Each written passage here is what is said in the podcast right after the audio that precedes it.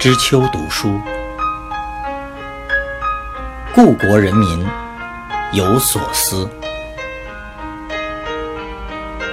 一九四九年后，知识分子思想改造策应。陈独守著，生活读书新知，三联书店出版。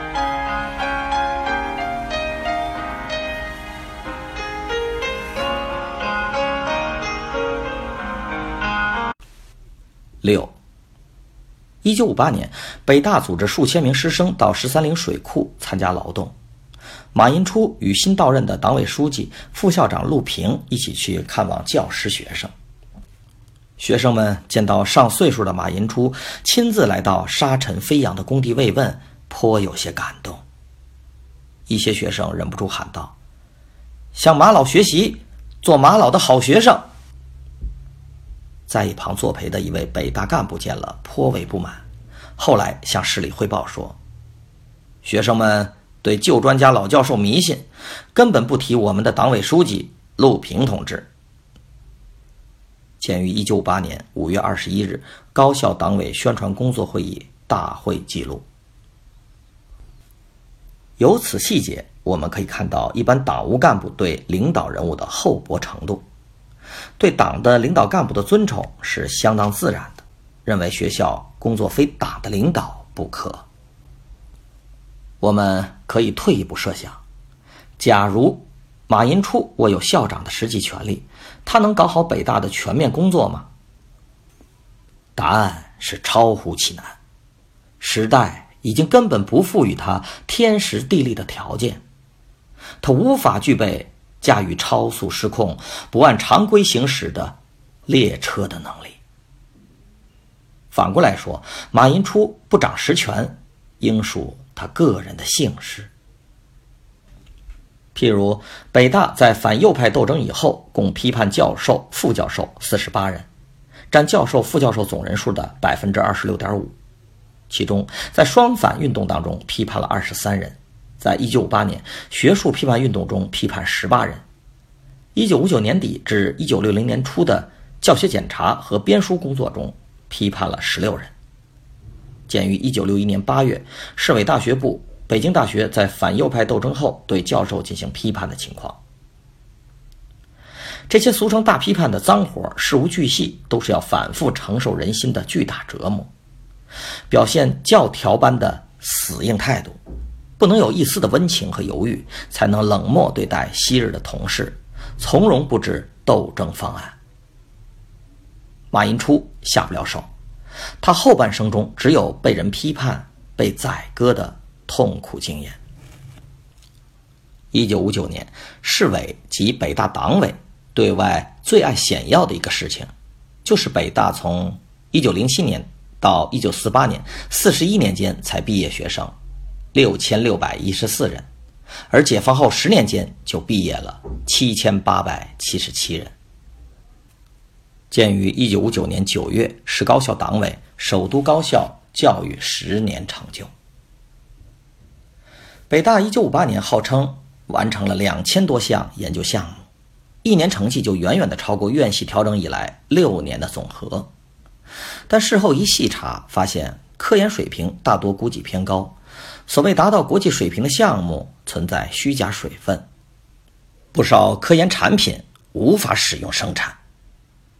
校方一方面检讨说，由于缺乏经验、资金、突击性大，工作比较粗糙，情报不灵；另一方面，校方此时还咬牙坚持说，弄虚作假这是个别的。鉴于一九五九年四月十八日市委大学部。北京市高等学校理工农医各科的科学研究工作情况和今后工作的意见。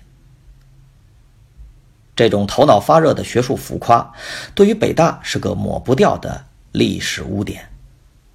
马寅初作为一校之长，其中的内心受损、颜面屈辱是较为强烈的。可是，他又需担什么责任呢？一九五九年十一月，教育部开始布置教师提升和确定教师职务的工作。这是一次完全依据政治运动的成败来论的职称评定。规定中明确表示，政治态度划为中右的，或虽划为中中，但表现一般或倾向落后的教师，一般的不考虑提升职务。而一些从党政机关调来任教的教职员工缺乏文化水准，连教育部的请示报告中都明确的称他们。比较缺乏系统的理论知识，没有进行过科学研究工作。就因为经过革命运动的锻炼，有直接丰富的斗争经验和解决实际问题的能力，有培养前途，就被党组织授予较高的职称。鉴于一九五九年十一月三日教育部党组。关于高等学校继续办理教师提升和确定教师职务问题的请示报告，对这样非学术性的、只单纯的考虑党的斗争利益的职称评定，马寅初绝对不能认同。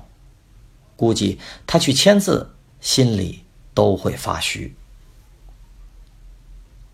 一九五九年三月起，受市场紧张的波及，北大的食堂大锅。使用情况告急，北大原有二十口大锅，但三分之二是坏的，都是补了不少补丁，其中有七至八口随时都有掉底的危险，几千人吃饭就会受到严重影响。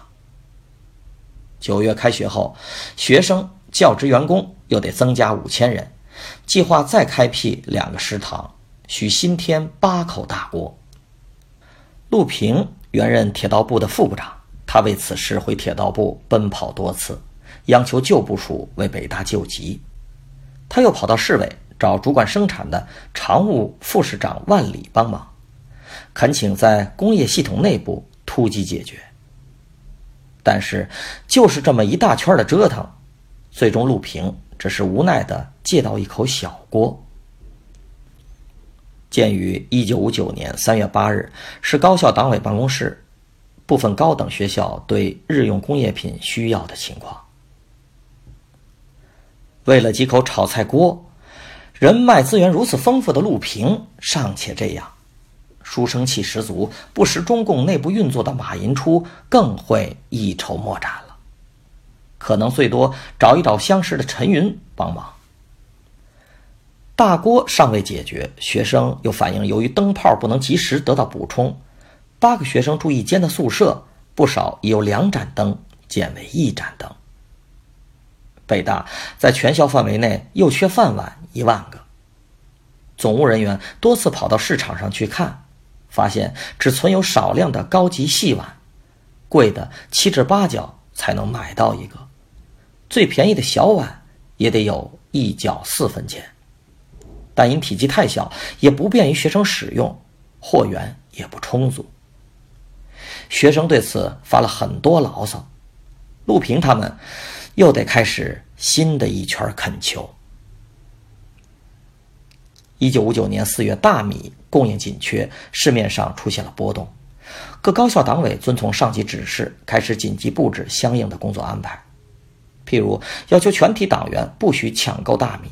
在家中自觉的少吃大米，及时了解群众反应，并在此问题上保守国家机密。这样的活动工作量大，机密性强，掌握分寸很重要，说话口径也颇有难度。